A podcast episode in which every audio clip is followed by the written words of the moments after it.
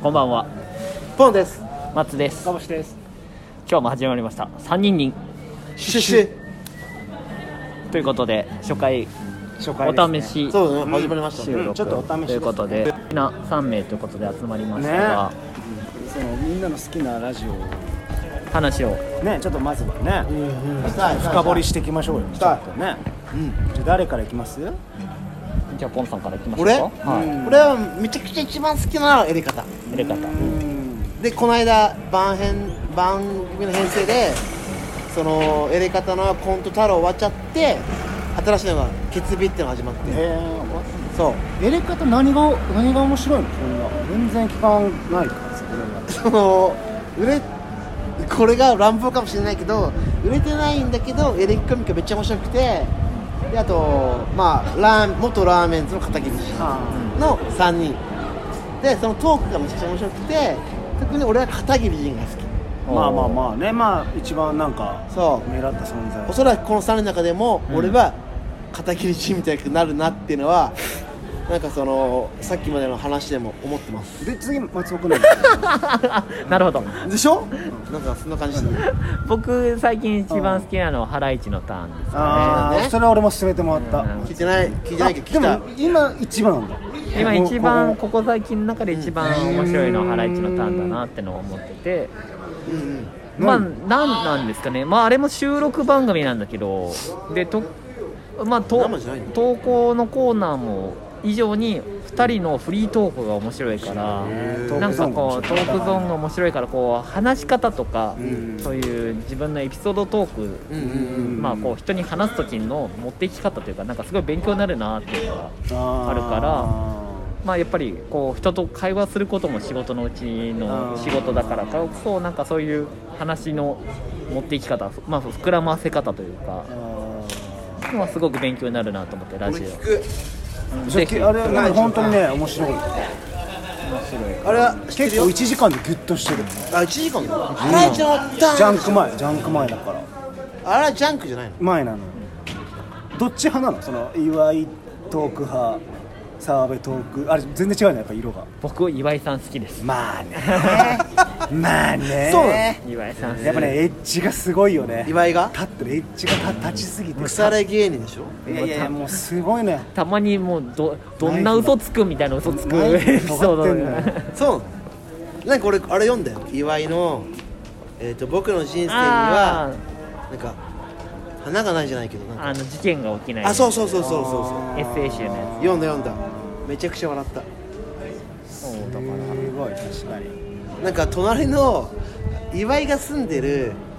あのアパートみたいなとこあってうんアパートの方がそのうん賃貸があって隣があの墓地墓地なのそうまあそう前はね前の絵はね、前の家があそうなのあの今引っ越話してってそうでしょその話も面白い、うん、なんか穴開けたみたいな話あああそう壁がねあそう今はあの隣が廃墟の大家さん家ってってそう な の引っ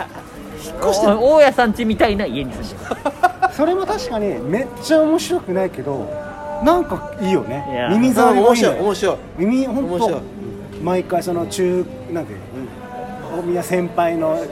車屋さんの話あとかさーなんかねマジで確かに確かに今思えば爆笑じゃないよねうんでもなんかねすごく思うなん面かね白いまあ多分それは多分会話なんだと思うその 岩な井めの滑らかさっていうかでも澤部は澤部で面白いよね澤部さんもその家庭っぽさもあってちゃんと俺澤部がその分かんないからさ面白い面白聞いいてみたいそのんハライチのターンをうん本当その感じ違う感じ澤部さんの方が闇を感じるあそうそうそうなの そのまあ家え庭逆にまあいやパパパありきのなんかそのいい子ぶる感じの闇があるなんかそのなんか、えーあ意外澤部さんの方が圧倒的にネクラなんですそうなのクラスの人気者は澤部じゃないの澤部さんはどっちかっていうと誰かにその人気者にひっついて、う後ろちょっと後ろにいるタイプんあ全然イメージと違うわなんかすげえクラスの一番人気者があーまあ澤部確かでにそうかもねなんかその支えてるのが岩井みたいな感じでいやでもああー岩井じゃないようん岩井だっ岩井岩井さけねきなんか本人も言ってた感じしたじゃん全然もうあいつがス人トラ気イカー者で岩井はそスれトちょライっとクなんかコントロールしてるのかなって感じで澤部の方が闇があるっていう超意外うん岩井さんの方が陽キャなんでそうなうのん久保志君みたいな俺って陽キャなんかね陽キャ陽キャじゃないですかあ完全陽キャあめちゃくちゃ闇だけどね闇落ちしてるような結構なんかあのー野球部でしょ野球部だよなんかそういう野球部のあれ文系僕サッカー部でしたその時あじゃあスポーツってことあ俺はもう完全に文系だからあそのスポーツとかやってるやつらが陽キャなのよああでぶその昔遊びクラブとかだから、んなんかそのサッカーとか野球とかってあとバスケとかって、うんすげえもう陽キャなのイメージなの、うんまあその中のグランシャだと思うけど、うんまあもう大枠で言ったら陽キャ、うんだからその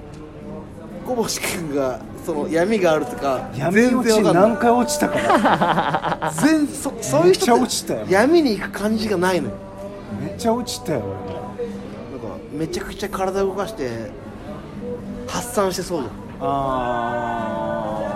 あ今となればもうね昔遊びクラブなんてずっとオセロとか売ってるんだよ正気とかこんなんマジ何の 何の発散もないクラブなのただ面白いんだよねじゃあその闇落ちから救ってくれたのがラジオなんですか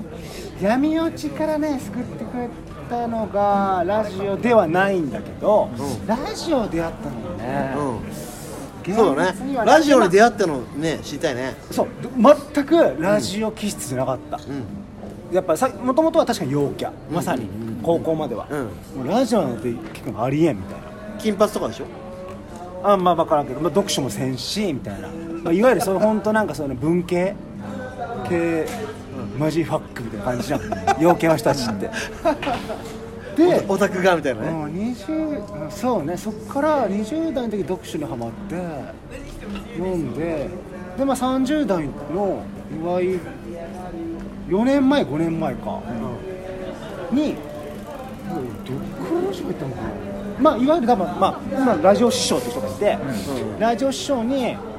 勧められてでマキタスポーツってやつが面白いんですね、うんうんうんその時の俺のマキタスポーツの認識はあなんかテレビで最近出てる人っすかみたいんなあ確かたけし芸人でしたねみたいな会話をしててまあそれ起きてきたのねまあ、でもその頃もやっぱ俺らも例に漏れずもうやっぱテレビが全てテレビの情報が全てみたいな人だったから俺も これまあほいで素晴ならんしいかその東京ポットってのを聞いてうん多分なんかねその時のパターンナー理論っていうのがあってうんうんそれが俺の業種のそうなんだけど、まあ、パターンナーっていうのが光を浴びないけど、やっぱり一番大事だみたいな、っていう論があったの、あこんなことをやってる人がいるんだみたいな話を聞いてそこからこう聞くうちにこう面白い東京ポッド計画が面白い、それだけは聞くみたいなことを聞くってやっぱこう声に発するとさ、うん仕事柄だだと思うけどやっぱこうこれが面白いですよあれが面白いですよ、じゃんもっとこれ聞いたこと文化放送だったらっていうのが派生するじゃんわかるまあそれのハライチも、うもうすもうそれこそ最たるものなんだけど俺もやり方だったら片桐だうんでいじめられっ子なの片桐ってその感じとかも超わかる俺いじめられてないかもしれないけどあのなんかその感じわかる 発生していくってこと、そああういいその話聞きたでいも音楽もそうじゃんやっぱこうなんかが好きだと、うん好きって一個言ったらやっぱそれにこ付随しう、て何か、うんそれをこうもっと枝分かれしてくれる人たちがいるっていうかやっぱそっからもう止まらんよねラジオがああ確かにち うんょっとこれも聞いてみよううんなるのはありますね松尾君はだってさっき、 さっきハライチのターン言いましたようん原中さんねんでもそれが今一番とあれなんだよね刺さってる今は本当にそうですね、まあ、もちろん他のも面白いは面白いですけどまあなんか本当に今移動時間の全てになってるんでそうなの移動時間の全てだ しちょっと今までのそのジャンク感とも違うよねなんかそのあー松本なんかそのなんつうのマジで暴れん坊だよね意外結構うんまあ週週でも暴れん坊なんだけどおぎやはぎもなんか収録だだからこその面白さを突き詰めてる感はあるなっていう他は一応生なんだもんねおぎやはぎさんとかはちこゃうんとすごいあの時事ネタをこう自分なりに言っていくみたいなやっぱリアルタイムの面白さは